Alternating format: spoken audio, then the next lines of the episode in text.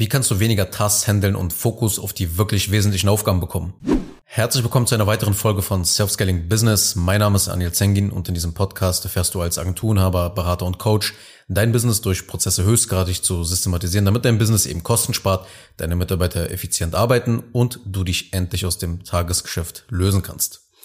In dieser Folge will ich darüber sprechen, was man tun kann und äh, was man tun sollte, wenn man einfach zu viele Dinge tut. Ja, wenn du einfach zu viele Bälle jonglierst und das Gefühl hast, nicht wirklich fokussiert im Tagesgeschäft zu sein. Weil am Ende des Tages drehen sich ja die Gedanken der meisten Selbstständigen und Unternehmer halt um die Frage, ja, wie kann ich effektiver und effizienter werden? Welche Werkzeuge und Systeme können mir einfach dabei helfen, eben das zu erreichen?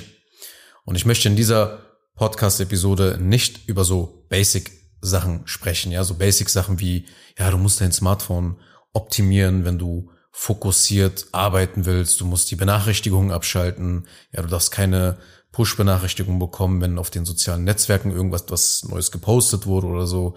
Du musst sinnlose Apps löschen. Du musst um eine bestimmte Zeit einfach nicht erreichbar sein.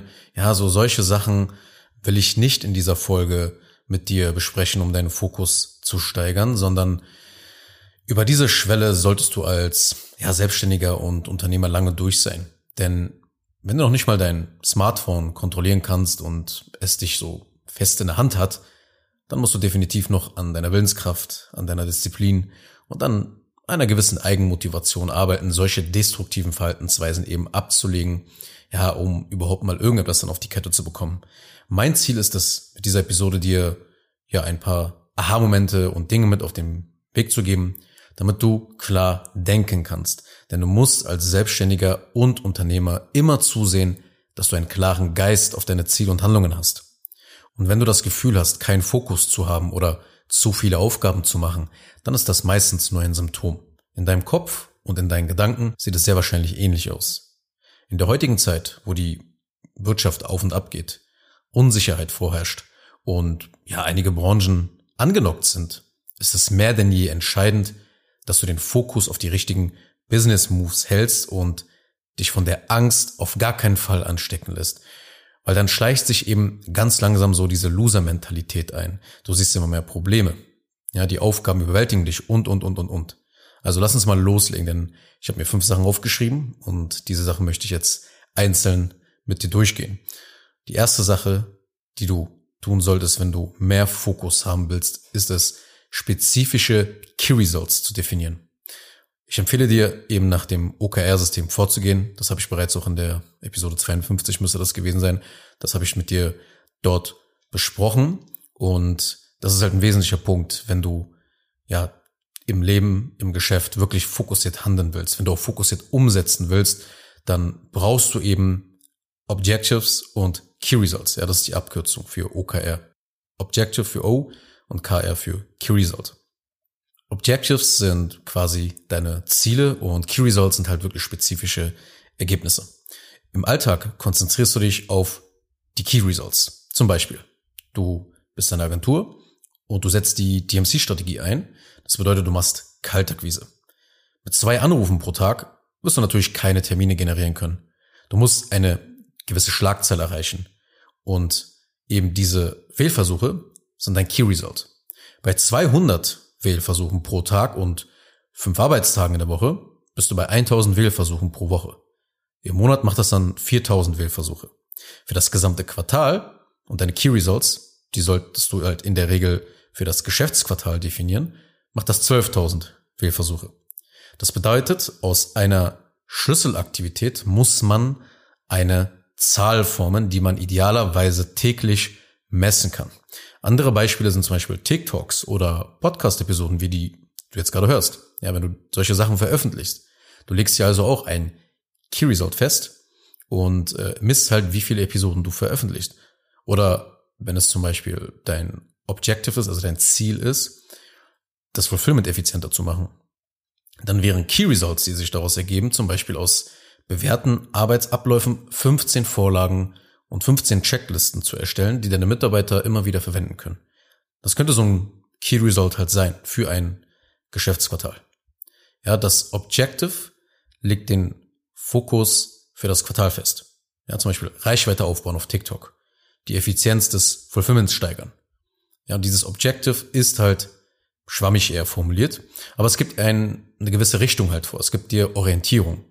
Und dann benötigst du einen Key Result, um den Erfolg und eben diese Fortschritte zu messen. Das Key Result ist also so eine Art ja, Messinstrument für die Vorgehensweise, die du wählst, um das Objective, also dieses Ziel zu erreichen. Und dieses OKR-System, das ist wirklich einfach nur geil und sehr simpel, weil du halt ähm, ja dadurch die Aktivitäten deinem Business samt dem Team sehr einfach konzentriert bekommst auf das Wesentliche. Ja, die Abteilungen, die kriegen ganz klare Ziele und KPIs. Und genauso musst du auch für dich selber welche finden. Du musst dich fragen, was sind meine Key Results? Zum Beispiel als Objective hast du vielleicht den Umsatz von 30.000 Euro auf 100.000 Euro im Monat steigern. Und dadurch entstehen dann halt Key Results, zum Beispiel zwei Assistenten im Vertrieb einstellen oder einen weiteren Support-Mitarbeiter für das Fulfillment finden und einarbeiten oder einen Onboarding-Prozess für das Fulfillment aufbauen. Das sind Key Results. Ja, wenn du jetzt keine großartigen Zahlen hinzufügen kannst, ja, also wenn du zum Beispiel, du brauchst ja meistens nur einen Onboarding-Prozess und nicht irgendwie 30 oder 40, dann misst, misst du das Ganze halt einfach nur mit 0 oder 1. Ja, ganz binär. 0 oder 1. Habe ich das Ziel erreicht oder nicht? Ja, bei solchen Zielen arbeite ich zum Beispiel halt eben, ja, ganz, ganz binär und äh, schaue mir halt einfach an, okay, habe ich es erreicht oder habe ich es nicht erreicht? Aber im Prinzip geht es eben darum, dass du dir halt so ein Key Result wirklich definierst aus dem Ziel heraus, was du erreichen willst. Und dann konzentrierst du dich auf diese Key Results. Ja, drei ist eine, ist eine ganz gute Zahl. Ja, so die Faustregel auf ein Objective kannst du drei Key, Key Results definieren. Klappt ganz gut. Im Alltag schaust du dir dann diese Key Results an und erstellst dazu natürlich Projekte und diese Projekte beinhalten dann Aufgaben. Und diese Aufgaben weist du halt den entsprechenden verantwortlichen Menschen zu. Und so bist du halt eben extrem laserfokussiert, weil manchmal bist du ja auch selber die verantwortliche Person. Ja, also das ist der erste Punkt, wirklich nach dem OKR-System zu arbeiten, wirklich spezifische Key Results zu definieren. Das sorgt dafür, dass deine Firma sehr fokussiert arbeitet, dass deine Mitarbeiter wissen, was sie zu tun haben. Aber es sorgt auch gleichzeitig für dich selber auch. Brauchst du solche Key Results. Ja, du kannst dieses System nämlich komplett auch auf dein privates Leben anwenden. Du musst es nicht nur auf dein Geschäft anwenden. Ja, wenn ich zum Beispiel mir sage, okay, ich möchte körperlich in Topform sein, dann ist es ein Objective. Und Key Results sind zum Beispiel, dass ich 48 Workouts mache in diesen drei Monaten. Ja, und dieses, dieses, äh, diese Aktivität, nämlich Sport zu treiben, wird einfach ganz einfach dadurch gemessen. Ja, also so kannst du das Ganze sozusagen übertragen auf mehrere Lebensbereiche. Der zweite Punkt ist, greife immer die wichtigste und schwierigste Aufgabe als allererstes an. Also, du kennst deine Ziele. Du hast die Key Results definiert und daraus Projekte gemacht, die eben praktische Aufgaben enthalten, die du abarbeiten kannst. Und jetzt musst du zusehen, diese Aufgaben gleich als allererstes zu machen. Wenn man das Gefühl hat, dass man nicht mehr fokussiert ist, dann liegt es fast immer auch daran, dass man Nonsensaufgaben erledigt und deshalb dieses Gefühl entsteht, nicht fokussiert zu sein, weil man Dinge tut, die nicht die Nadel bewegen oder weil auf deiner To-Do-Liste Dinge stehen, die nicht wirklich die Nadel bewegen, weil kein Bezug zu diesen Key Results ist, beziehungsweise weil du natürlich vielleicht gehe ich jetzt mal davon aus, die noch nie so wirklich Gedanken darüber gemacht hast, was sind diese Schlüsselaktivitäten, wie haue ich diese Schlüsselaktivitäten wirklich in Zahlen herunter und wie konzentriere ich mich wirklich darauf. Ja, deshalb musst du eben zusehen, diese definierten Dinge gleich zu Beginn des Tages abzuarbeiten. Niemals als letztes. Mach das immer am Anfang. Ja, der Rest kann später dann folgen. Dritte Sache. Assistenten für unnötige Aufgaben einstellen. Jetzt passiert es natürlich, dass alltägliche Dinge dir in die Quere kommen und enorm deinen Fokus fressen. Gerade dann, wenn du an diesen Key Results arbeiten willst und an den Projekten und Aufgaben, die damit verbunden sind. Und genau deshalb brauchst du für dein Geschäft quasi eine rechte Hand, die sich um ja, jede kleine, unwichtige, lästige Aufgabe kümmert. Also unwichtig ist jetzt in dem Kontext gemeint, dass sie jetzt für dich als Inhaber mit dieser Rolle, die du hast in deinem Business, eben, dass es dafür unwichtig ist. Ja, du musst ein Team führen, du musst zusehen, dass, äh, dass das Unternehmen größere Schritte nach vorne macht, ja, und in dem Kontext betrachtet. Ja, aber sehr viele verschwenden ihre Zeit mit sinnlosen Aufgaben, wie noch die Rechnung per E-Mail raussenden, die Belege zusammensuchen, die Termine organisieren, Direct Mailings vorbereiten, ja, die man dann diese Woche raussenden will, etc., etc. Solche Aufgaben können dich, wenn man das Ganze addiert, locker ein bis zwei Stunden, wenn nicht sogar mehr an Zeit und Fokus kosten.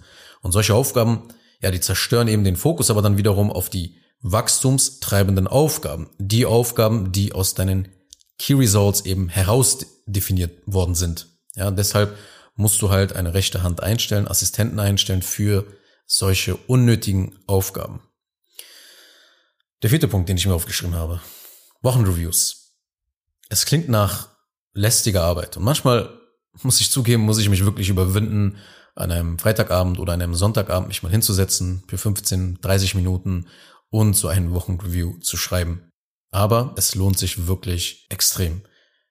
Wenn du deine Woche bewertest, wenn du sie reflektierst und den kurzen Stichpunkten einfach nur bewusst machst, was du diese Woche alles erledigt und geschafft hast, dann steigert das enorm dein Selbstbewusstsein.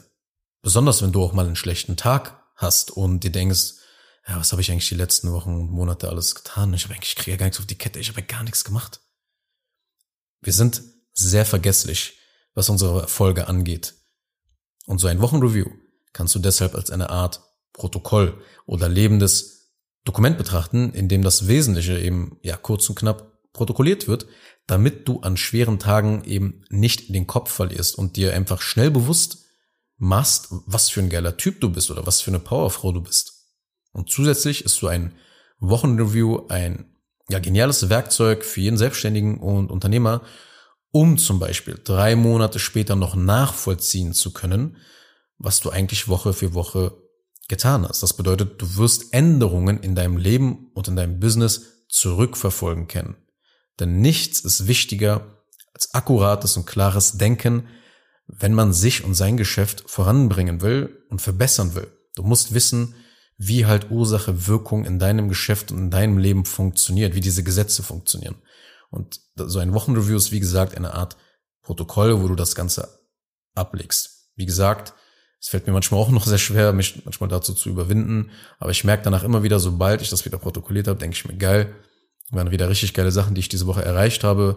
Wir sind richtig vorangekommen und äh, das Ganze wird mir halt auch später noch immer mehr helfen, ja, wenn ich mein Quartal zum Beispiel dann analysiere, dann sehe ich, okay, das wurde gemacht, diese Änderung von eingeleitet, stimmt, habe ich ja voll vergessen, weil es passieren manchmal so viele Sachen gleichzeitig, dass man solche Dinge eben vergisst und das ist sehr, sehr gut einfach für deine Entwicklung und für dein gesamtes Geschäft halt, solche Dinge zu protokollieren. Fünftens, trainiere dich in selektiver Ignoranz.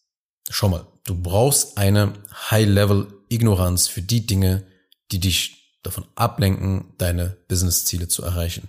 Wenn du ein Ziel hast und einen Plan, dann musst du zusehen, diesen Plan extrem gut auszuführen. Es reicht ein simpler Plan. Ein simpler Plan reicht, aber er muss gut ausgeführt werden. Viele Selbstständige und Unternehmer, die machen aber Folgendes.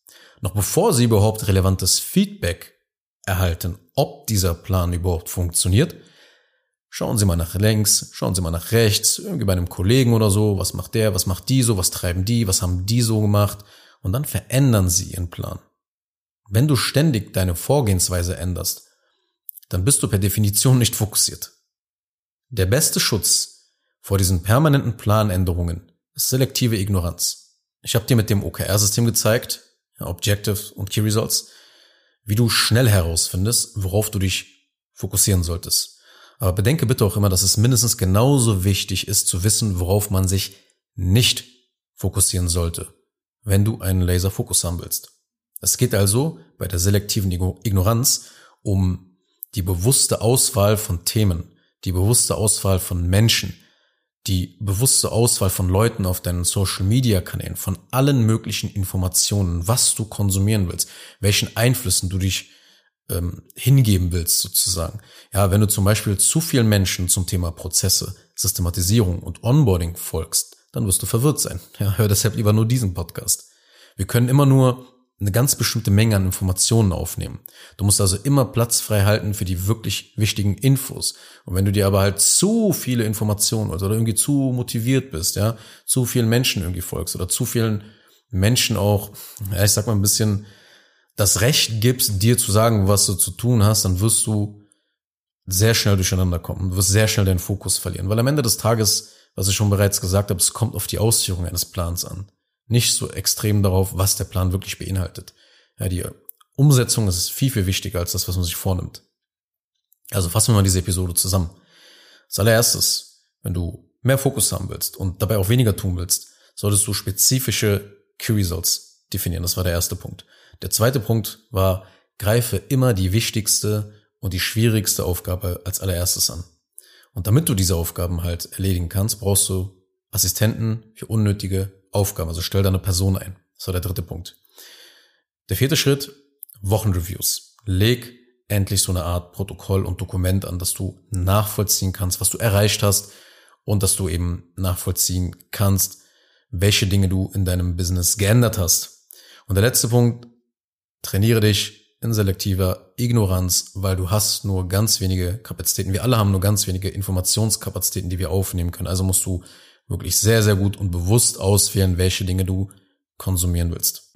Kurz noch eine Sache zum Schluss. Wenn dir diese Podcast-Episode gefallen hat, dann tu bitte Folgendes. Abonniere diese Show, wenn du das noch nicht getan hast, sodass du keine weitere Folge mehr verpasst. Wenn du jemanden kennst, für den diese Inhalte spannend sein könnten, dann empfehle doch bitte auch meinen Podcast weiter. Und über eine 5-Sterne-Bewertung dieser Folge auf Apple Podcasts oder auf Spotify würde ich mich natürlich auch sehr freuen. Falls du wissen willst, ob du für eine Zusammenarbeit mit mir geeignet bist, dann besuche jetzt zengin-digital.de und buche ein kostenloses Erstgespräch.